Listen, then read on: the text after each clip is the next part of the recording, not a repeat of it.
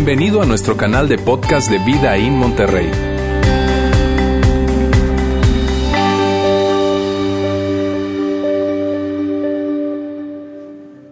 Ven a ver, ven a ver nuestra serie.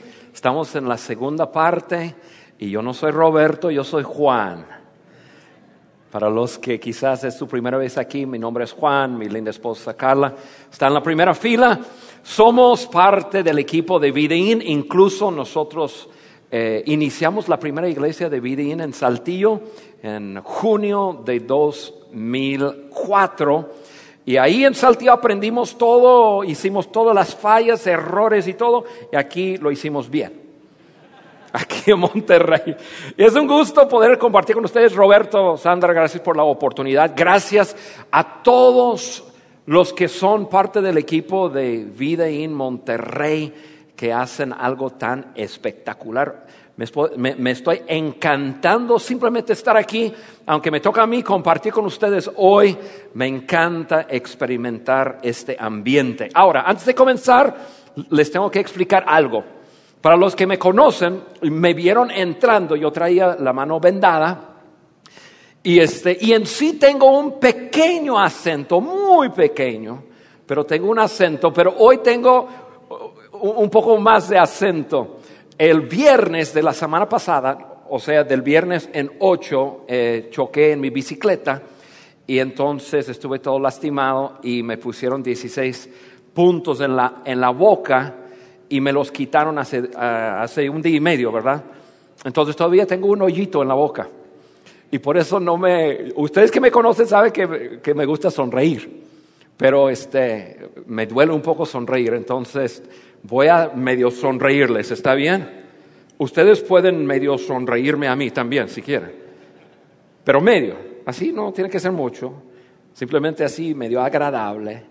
Y, este, y quité la, banda de, la venda de aquí y, este, y, y quiero explicar algo porque yo no quiero que ustedes creen que les estoy haciendo ningún señal malo durante la prédica. Tengo una cosa aquí en este dedo y este dedo no se dobla. Entonces este dedo va a estar derecho, así, fijo durante mi mensaje. Y este, pero no estoy queriendo hacer ningún señal malvado a nadie. Entonces, simplemente que sepan que soy buena onda, no, no es que les estoy haciendo señal.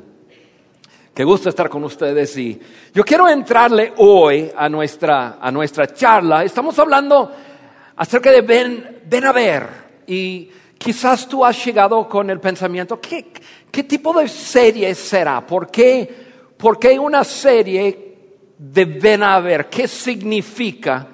Pues la semana pasada Roberto comenzó la serie y, este, y, y ya introdujo el tema Hoy voy a repasar brevemente y luego vamos a hablar acerca de un tema, un tema que yo creo que les va a desafiar, un tema que a mí me apasiona, quizás durante mi tiempo de charlar con ustedes eh, me apasiono un poco y alzo la voz un poco y no, no es porque estoy enojado ni nada, me apasiona este tema. Porque hace 13 años atrás, o 12, 2002, ¿en qué año estamos?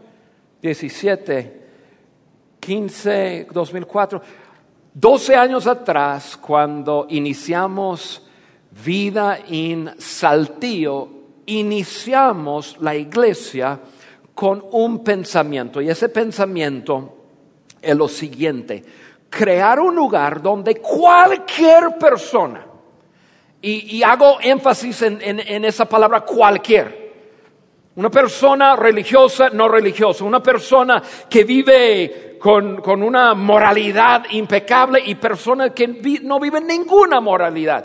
Personas que creen en Dios, personas que no creen en Dios. Cualquier persona pudiera llegar, sentirse bien y experimentar. Digan conmigo esa palabra, experimentar. Y experimentar a Jesús de esa forma.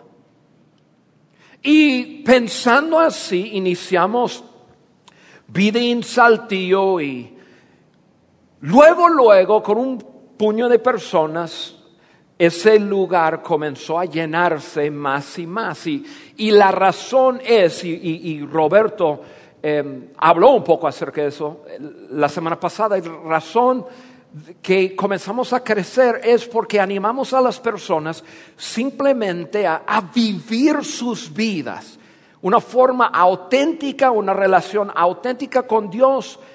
Y, y- y luego en el momento adecuado, ojo, la semana que entra, el tema va a ser acerca de eso. ¿Cuándo es el momento adecuado para invitar a una persona a experimentar a Jesús a través de una charla con nosotros, a través de ir a la iglesia, a través de, de- eh, simplemente ven y ver? La semana que entra hablaremos de eso, pero nosotros animamos a la gente a llegar a un momento en, en que simplemente invita a las personas a experimentar a Jesús. Y la iglesia comenzó a crecer y a crecer y a crecer y a crecer y, y esa visión se ha ido eh, haciéndose más grande, más grande y pensamos en, en- en Monterrey y entonces vino Roberto y Sandra con unas familias y comenzaron aquí y lo mismo ha comenzado a, a pasar y muchos de ustedes han experimentado a Jesús en una forma auténtica, en una forma mu- muy normal, actual, aparte de, de- de lo que es la religión, porque simplemente alguien les invitó. Les invitó a, experimentar a Jesús. Entonces todo comienza con una simple invitación. Y, y entre paréntesis, yo, yo quiero decirles algo. Hay muchas personas que son seguidores de Jesucristo. Quizás tú te consideras un seguidor de Jesús aquí hoy. Y si estás aquí hoy, no te consideras una persona cristiana o una persona de fe o un seguidor de Jesús. Qué bueno que estás aquí. Nos da mucho gusto que nos acompañes. Porque queremos que experimentes a Jesús en un ambiente así como este ambiente. Pero los seguidores de Jesús muchas veces creen o creemos que tenemos que tener una cantidad de teología, conocimiento de Dios, la habilidad de batir, la habilidad de convencer.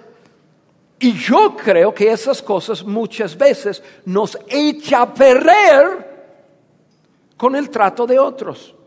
Porque en vez de simplemente vivir nuestra fe en una forma que no amen- amenaza a nadie, muchas veces estamos nosotros tra- tratando de convencerles a las personas. Jesucristo no hizo eso. Imagínense, el Hijo de Dios viene aquí a la tierra y a través de una simple invitación comienza a reunir a personas, a sus seguidores. Está caminando y se voltea y ve unos pescadores y, y les dice, oye, te invito a que vengas y que me conozcas. O sea, la invitación, ven a ver, ven a ver. Simplemente ven a ver. Acércate. Y así comenzó todo a través de una invitación de qué? De que uno se acercara y que viera. Y una vez que, que esas personas vieran y una vez que lo experimentaron, esas personas comenzaron a invitar a otras personas. Oye, acércate, tú tienes que experimentar lo que yo experimenté. Y eso lo voy a repetir y repetir y repetir porque es experimentar a Jesús y dejar que alguien tome sus o que llegue a sus propias conclusiones. De eso se trata. No es, no es un asunto de hacer tragar a las personas a Jesús, no es que... Y por eso muchas veces nosotros echamos a perder el asunto con otros. Jesucristo, el mismo Hij- Hijo de Dios, llega y dice, oye, acércate, ven, ven. Llegan a sus propias conclusiones. Jesús no vino, y, esto lo voy a leer de mis apuntes, Jesús no estaba tratando de convencer gente, ni de convencer a, a nadie, o perdón, Jesús no estaba tratando de convertir a las personas. Quiero usar esa palabra. No estaba tratando de convertir a las personas de alguna religión a Él, convertir a las personas de, de, no creer en nada, de creer en Él. Jesús simplemente vino y no estaba tratando de convencer a nadie de nada. La invitación, ven, vean, ustedes llegan a sus propias conclusiones. A mí me encanta eso, por, por eso me encanta hablar lo que estamos hablando hoy. Amigo, amiga, no tienes que tener ningún nivel de, seminario, de estudios, de conocimiento para simplemente vivir una vida que ahorita hablaremos, vivir una vida que llame la atención a otros y cuando esos otros se acercan, simplemente decirles, tú tienes que experimentar lo mismo que he experimentado. Tú tienes que experimentarlo. Ese realmente es el mensaje. Y por eso, por los últimos dos mil años, se ha ido creciendo de cientos a miles, a millones y millones y millones y millones de personas que son seguidores de Jesucristo porque experimentaron a Jesús. Jesús tiene que ser experimentado, no explicado. Amigo, amiga, hago una pausa. Quiero que vean eso. Simplemente piénsalo un segundo. Jesús tiene que ser experimentado, no explicado. Si tú te pones a explicar a las personas acerca de Jesús, nunca se van a convencer, porque es imposible explicar una experiencia. Ahora yo puedo compartir mi experiencia, eso está bien, pero Jesús tiene que ser experimentado. Y por eso vida ahí en nosotros, eh, esta visión, nuestra pasión es crear un lugar donde todos podemos invitar, si es el momento de invitar, que hablaremos la semana que entra, si es el momento de invitar, invitar a una persona a experimentar a Jesús a través de nuestras vidas, a través de una conversación, a través de invitarles a la iglesia. Y por eso queremos y seguiremos creando iglesias como esta iglesia aquí, donde cualquier persona puede llegar, sentirse cómodo y experimentar a Jesús y llegar a sus propias conclusiones. Por eso muchos de ustedes están aquí. Ojo, ¿alguien les invitó? Llegaron y experimentaron a Jesús a través de la música, a través de algún mensaje, simplemente en un ambiente donde Jesús pudo hacer lo que ningún ser humano puede hacer. Y eso es como creció la iglesia. La iglesia creció con un simple Jesús invitando a la gente, oye, ven a ver, ven a ver, ven a ver. Y las personas comenzaron a, a seguir a Jesús y experimentar a Jesús como realmente es.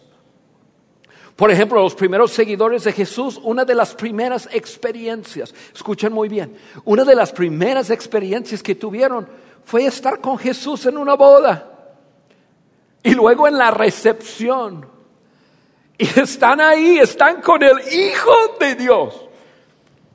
Y entonces, y, muchos conocemos la historia, llega, llega la mamá de Jesús, María le dice, oye Jesús, la gente está quedando sin vino.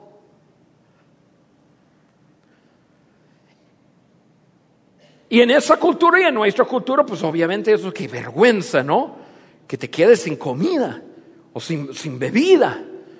Por ejemplo, yo estoy casado con, casado con una mujer que su familia, si va 30 personas a la casa, compra para 130. Mínimo. ¿Es cierto o no? Mínimo. O sea, la, vergüenza más grande que pudiera pasar a la, familia de, mi esposa es quedarse sin, quedarse sin comida. Y entonces, y, en esa cultura era igual. Entonces llegan con Jesús y dicen, oye Jesús, este, se están quedando sin vino, no hay vino. La fiesta no sigue y muchas personas creen que Jesús, el Hijo de Dios, diría, qué bueno no deben estar tomando de todas formas. Y entonces, y los, y, los seguidores de Jesús están ahí, escuchen. Y Jesús dice, se están quedando sin vino, la fiesta se acaba. No, no, no, no, no. Este, tráiganme unos contenedores y le echa agua y qué sé yo, echan agua y esto. Y se convierte el agua en vino. Y los seguidores de Jesús experimentan a Jesús por primera vez por ellos mismos. No lo que otros les dicen, le dice, ese hombre es diferente. Después de eso, se reúne con la familia. Jesús está con su mamá y sus hermanos. Y los seguidores de Jesús comienzan a, ver cómo Jesús trata eh, a su mamá y a sus hermanos y esa relación. Y, y quedan ahí, wow. Después entran en el templo y en el templo se había hecho un, todo un mercado en el lobby. Y Jesús ahí, y por esa pasión que tiene, Jesús llega y voltea las mesas y, dice, mira, esto no es para esto. Entonces, entonces, la gente comienza a experimentar a Jesús. Experimentan primero su perspectiva en la vida, luego experimenta sus relaciones, luego experimenta su pasión y luego están andando con Jesús y ven cómo Jesús sana a la gente, cómo Jesús toca a la gente, cómo, Jesús enseña a la gente y las personas experimentan el amor de Jesús. Y se convencieron solos. En ningún momento Jesús tuvo que decirle, ustedes necesitan creer en mí. No, no lo van a encontrar en el Nuevo Testamento. Jesús simplemente dijo, vénganse, vean. Y ustedes solos se van a convencer. Y si no se convencen, entonces está bien de todas formas. Oye, qué padre, qué increíble tener un Dios y luego el reflejo mismo de, de Dios, su Hijo, llegar a la tierra y no obligar nadie a nada. Simplemente decir, acércanse, ustedes verán cómo realmente soy.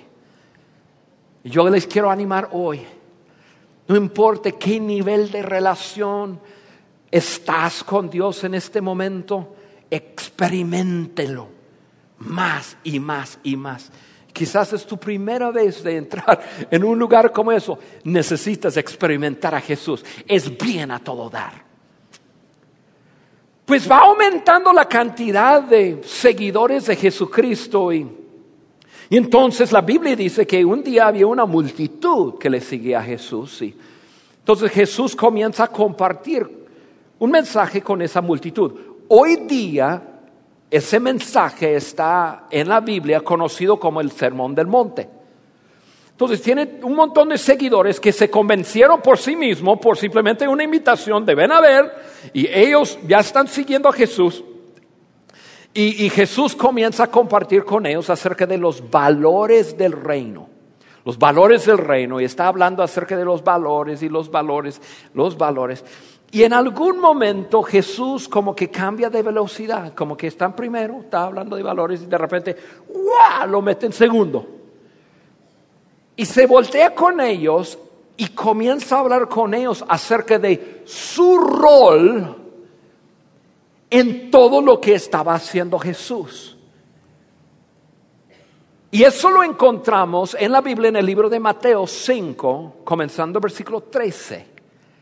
Ese es el momento que Jesús está en primero y luego pum, mete el clutch, lo pone en segundo y se voltea a la gente y les dice lo siguiente. Mateo 5, 13.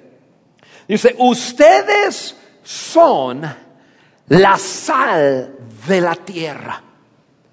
Ustedes son la sal de la tierra. Jesús está hablando de valores.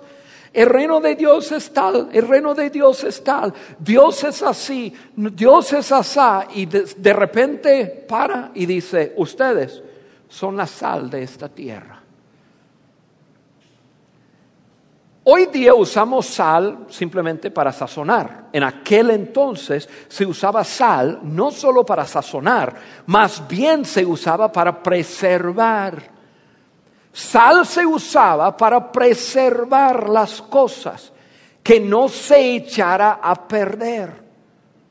Y lo que Jesús estaba diciendo a esa cantidad de seguidores es que, mira, ustedes están donde están para que el asunto no se eche a perder. No quiero que la gente eche a perder a sus vidas. Ustedes están allí para echarle sabor.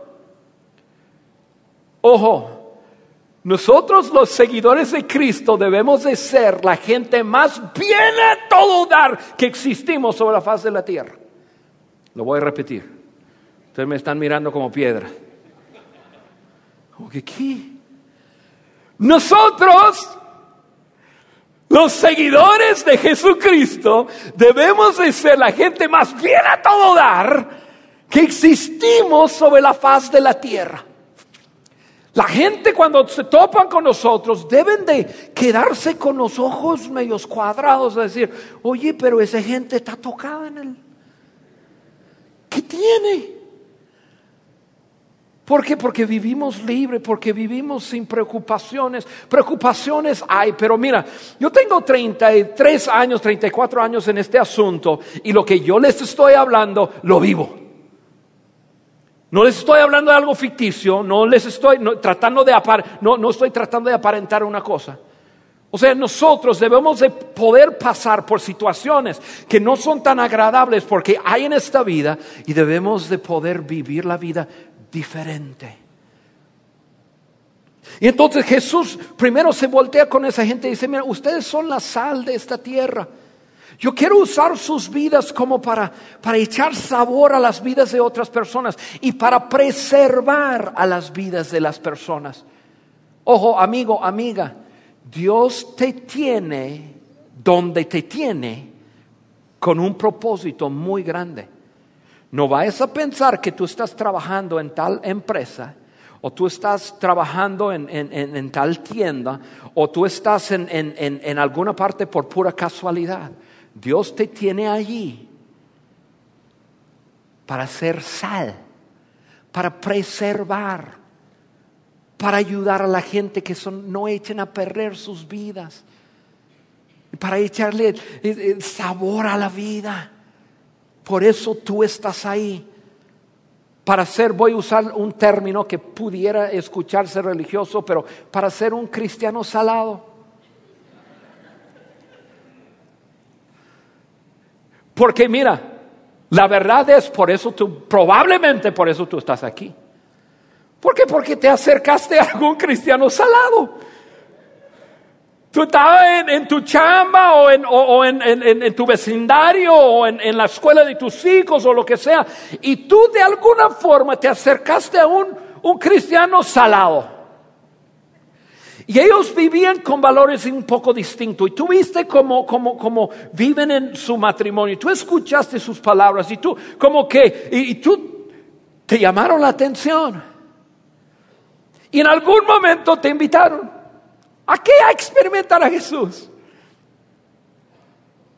Por eso Jesús se voltea con la gente y dice, ustedes son la sal, ustedes son la sal. Pero luego Jesús dice algo sumamente importante. Pero, Él dice, ¿para qué sirve la sal si ha perdido su sabor? Pueden lograr que vuelva a ser salada. No voy a meterme así demasiado profundo en eso, pero sí quiero explicarles qué, quiere decir esas tres palabras, perdido su sabor. Esa frase en el griego significa hacer necedad. Hacer necedad. ¿Para qué sirve la sal si hace algún necedad? ¿Podrá después volver a ser salada? Les explico. Si tú eres un seguidor de Jesús, tú eres la sal de este mundo. Y es ser un cristiano salado lo que nos hace diferentes y lo que Jesús está diciendo, pero si haces alguna necedad, vas a perder tu credibilidad y pierdes tu influencia, o sea, pierdes tu sabor. ¿Alguna vez te ha tocado poner sal sobre algún, alguna carne, alguna cosa y, y, dice, y le pones más y le pones más? Y ese sal no sirve. ¿Alguna vez te ha tocado? A mí sí. Le eches, le eches, le eches y nada. No, no, consígueme otro sal. ¿Por qué? Porque perdió su sabor. De eso estaba hablando. Jesús dice, mira, ustedes son la sal de la tierra. Yo los tengo donde los tengo para preservar y, y para echar sazón a la vida de las personas. Pero si cometen necedades, entonces van a perder lo salado. Y cuesta mucho volver a recuperar ese sazón. Por eso para ti y para mí, no es, mira, no es que nosotros tenemos que poder hablar elocuentemente, no es que nosotros tenemos que tener cierta cantidad de estudios, no es que nosotros tenemos que poder defender la fe y la Biblia, tenemos que vivirla. Vivirla. Eso es lo que Jesús estaba diciendo. Entonces, viven su fe. Eso es lo que está. Y si no viven su fe, y si cometen barbaridades y locuras, van a echar a perder lo que realmente pueden hacer. Eso debe ser una advertencia para nosotros. Es decir, lo que hacemos, escucha bien, lo que hacemos es mucho más importante de lo que decimos. Lo repito, lo que hacemos es mucho más importante de lo que decimos. Nosotros muchas veces creemos que lo importante es lo que decimos. Le decimos a todo el mundo, tú tienes que hacer, tú tienes, tú, tú tienes que conocer, tú tienes la Biblia dice. Jesús dice, mira, es la vida que cuenta, es como vives todos los días, es lo que haces, es cómo te comportas, es cómo actúas con tu pareja, es cómo trates a otros, es eso es ser sal. Entonces Jesús ya está en segundo, lo mete en tercero.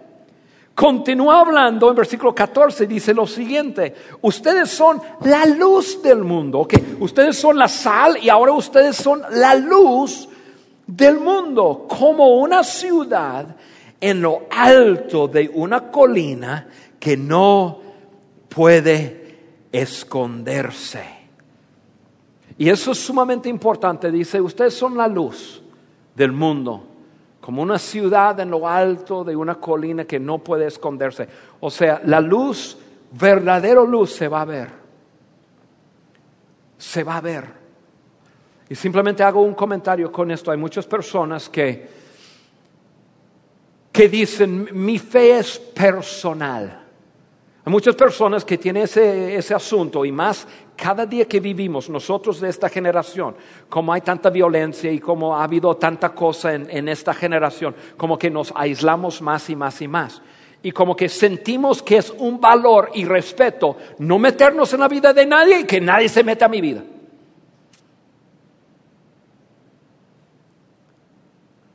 Y entonces, como cristianos podemos equivocarnos y pensar, bueno, mi fe es personal, yo no lo empujo a nadie y que nadie se meta conmigo.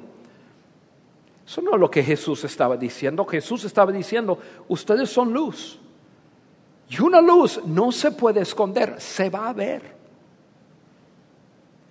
Y les tengo una, una noticia.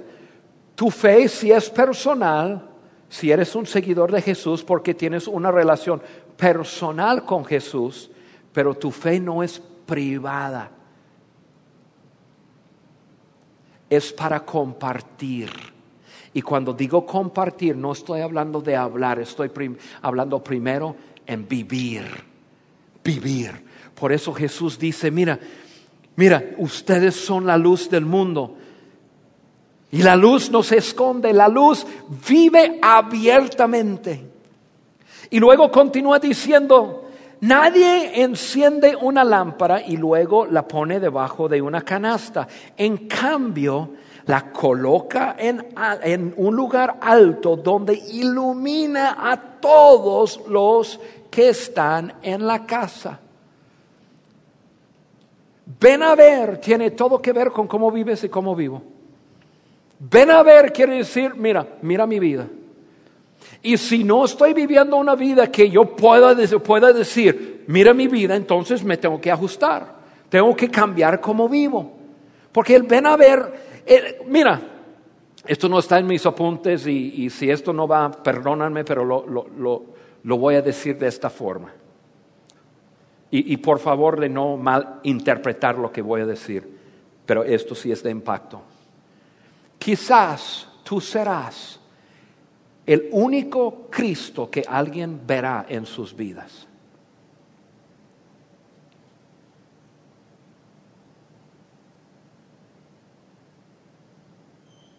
Tú dices, espérate, espérate, Juan, yo no, soy, yo, no soy Cristo. Yo, yo entiendo, pero tú eres el reflejo de Cristo en tu trabajo, en la tienda, en la calle, en el juego, con tu familia Quizás tú serás el único Cristo que, la, que una persona verá en su vida. Por eso Jesús dijo, ustedes son la sal y ustedes son la luz de este mundo. Brillen en grande, que la gente vean y que vean sus vidas. Y quizás tú dices, oye Juan, pero yo no, yo no soy luz. Sí, Jesús dijo que sí, tú eres luz. Ahora, tú no generas luz, pero tú reflejas luz. Es como la luna. Mañana va a haber un eclipse, ¿verdad? ¿Cuántos van a ver el sol? Sí. Cuidado, dicen que te hace daño los ojos y todo. Yo lo voy a ver de todas formas. Claro. Es como un eclipse. Es como el sol y la luna. La luna no genera ninguna luz por sí mismo. La luna simplemente refleja luz. ¿Verdad? Entonces, básicamente eso es lo que Jesús está diciendo. Ustedes son, son la, la luz de este mundo, ustedes reflejan luz. Yo brillo sobre ustedes y ustedes brillan a la gente. Como la luna, la luna no genera luz, la luna refleja luz. Por eso Jesucristo dijo, ustedes son la sal y la luz de este mundo.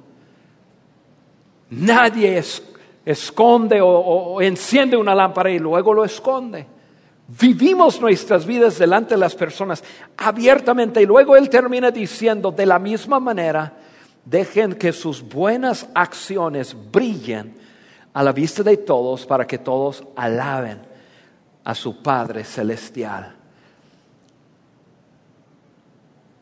Lo resumo de esta forma, una vida ejemplar es mejor que una larga explicación. Vivirla. Eres sal, eres luz. Vivir la vida diferente, tener una familia diferente, tener una postura diferente, tener una manera de ser diferente. Una vida ejemplar. Y cuando digo ejemplar, no estoy hablando de una vida perfecta. Una vida ejemplar es, mucho mejor que una larga discusión o explicación o una larga debate con las personas. Yo, yo, temo que hemos sido culpables de decir y decir y decir y decir en vez de vivir, vivir, vivir, vivir. El título del, de nuestra serie, Ven a ver tiene que ver con tú y yo siendo sal y luz en nuestra generación ante cualquier persona para que se les despierte de alguna forma esa inquietud para tú y yo poder darles una invitación a experimentar a Jesús. No una larga explicación, no una enseñanza bíblica. Si alguien quiere ser enseñada en la Biblia, creamos esos ambientes, pero la gente tiene que experimentar a Jesús. Y eso se tiene que hacer a través de ti, a través de mi amigo.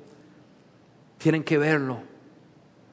A mí me encanta, me súper que te encanta como Pablo lo escribió en, en, la carta que él escribió, que se llama la carta de Primera Corintios.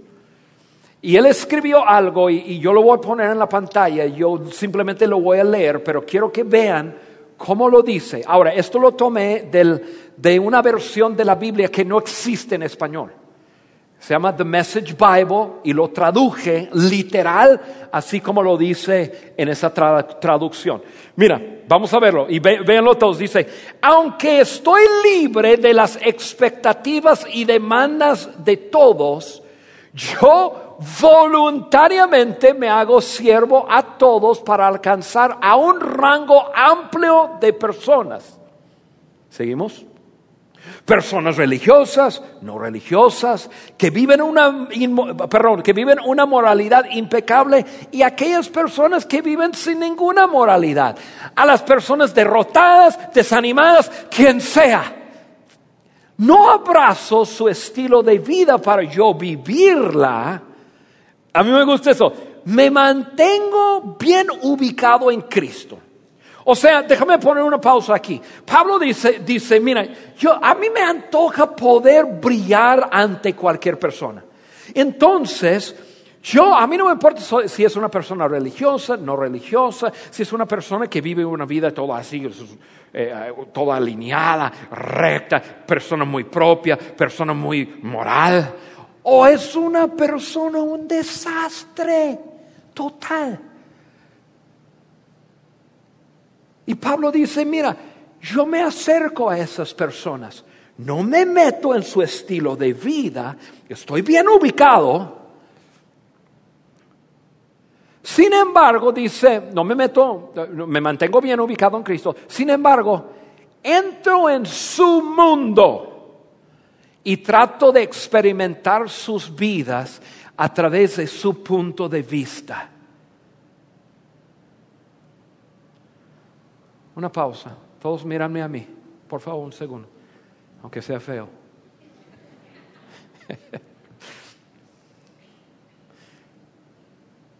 ¿Cuántas veces nosotros estamos tratando de convencer a las personas a meterse en nuestro mundo?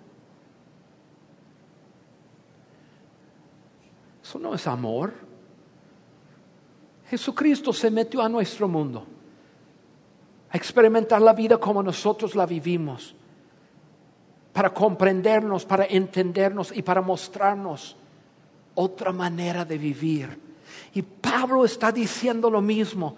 No me quedo en mi torre de marfil invitando a las personas que vengan, me meto a sus vidas gente religiosa, no religiosa, gente moral, gente inmoral, gente animada, desanimada, cualquier persona. Me meto a sus vidas, me intereso por ellas.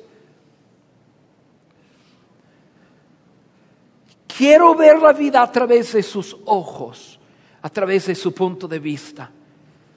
Luego dice, he llegado a ser multifacético en mi forma de servir a aquellos que conozco en un intento de guiarlos a una vida de relación con Cristo. Hago esto porque no solo quiero hablar del mensaje, quiero vivir el mensaje. Si esto no te conmueve, yo no sé qué te va a conmover. Cambiar nuestra manera de pensar. Amigos, ah, yo amo a Videín, amo esta visión, comencé esta visión Estoy súper, súper agradecido con cada uno de ustedes que forman parte de, esta visión. Encantado con el liderazgo de Roberto y todos que son parte de, Vida en Saltillo. Vamos a seguir creciendo y creando ambientes, un local espectacular como tenemos y vamos a hacer todo eso, pero escúchenme bien.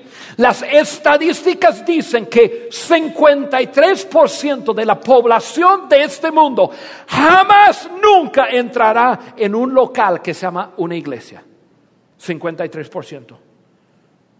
¿Y qué vamos a hacer con ellos? ¿Qué, qué vas a hacer? ¿Qué voy a hacer con aquellas personas que nunca jamás recibirán una invitación a un local, o sea, a una iglesia. Yo tengo que ser la iglesia que soy. Yo tengo que reflejarlo. Yo tengo que amarlos. Yo tengo que meterme en sus vidas, no para convencerles de algo, sino para brillar, para interesarme por, e-, por ellos y ayudarles a conocer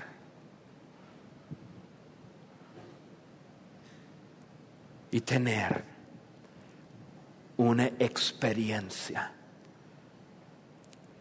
con Jesús.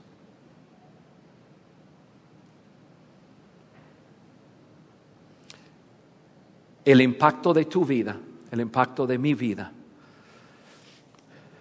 el impacto que tu vida tenga en otros se basa en cómo otros te ven vivir tu vida.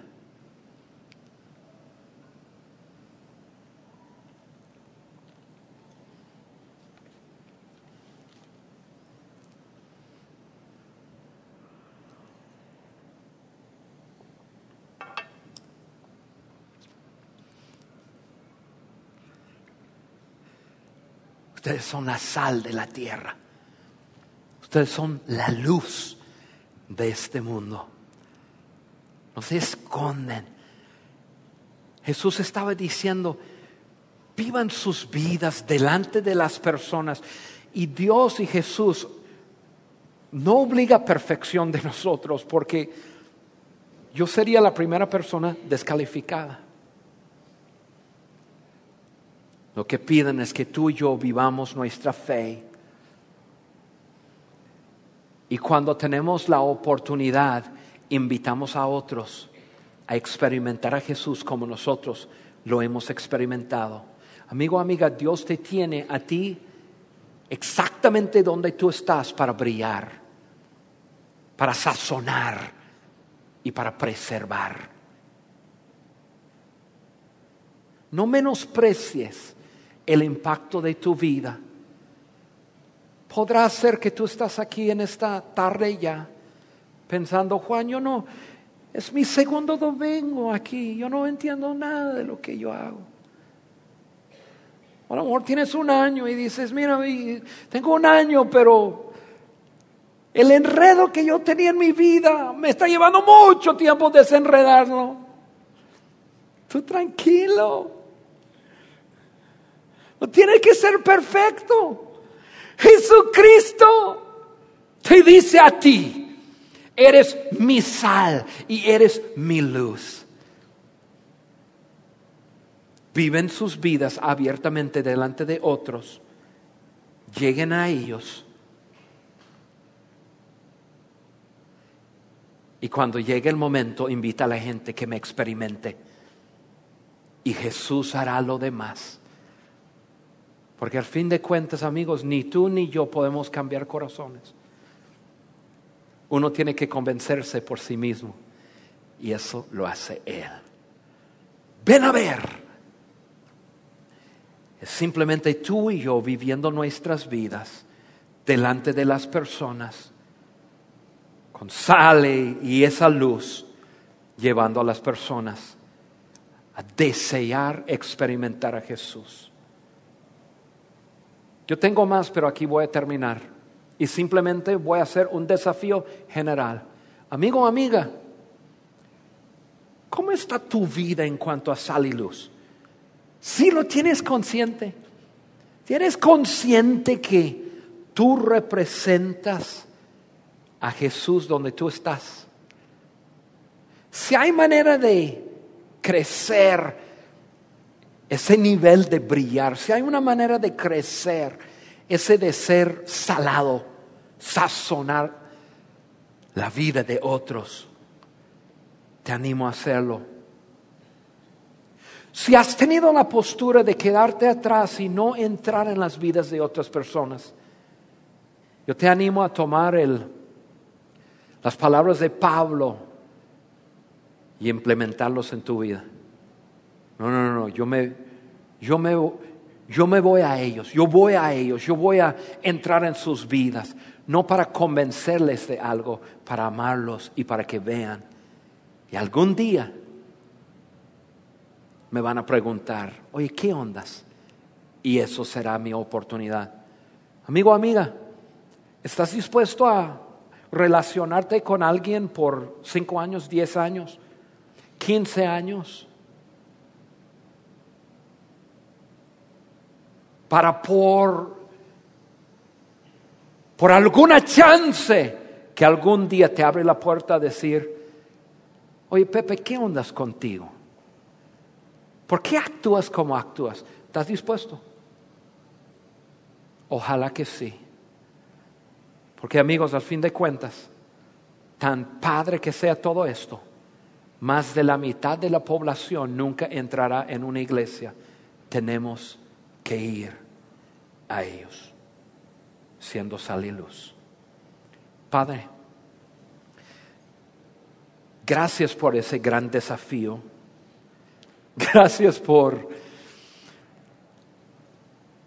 por al seguirte a ti, eso nos hace sal y luz a este mundo. Y Padre, yo te pido que tú nos ayudes a, ser hombres y mujeres sabios con nuestras vidas. Vivir nuestras vidas sabiamente delante de todos, inquietándolos a través de la forma que nosotros vivimos esperando que algún día haya esa oportunidad de invitarles a conocerte a ti a través de experimentarte. Gracias, Padre, por usarnos a nosotros, a ir a ellos y reflejarte a este mundo en el nombre de Jesús. Amén. Gracias por haber escuchado este podcast de Vida en Monterrey. Si deseas escuchar estos mensajes en vivo, te invitamos a que nos acompañes todos los domingos a nuestro auditorio. Para más información sobre nuestra ubicación y horarios, entra a vidainmty.org o síguenos en nuestras redes sociales como Facebook, Twitter e Instagram. Nos vemos la próxima semana.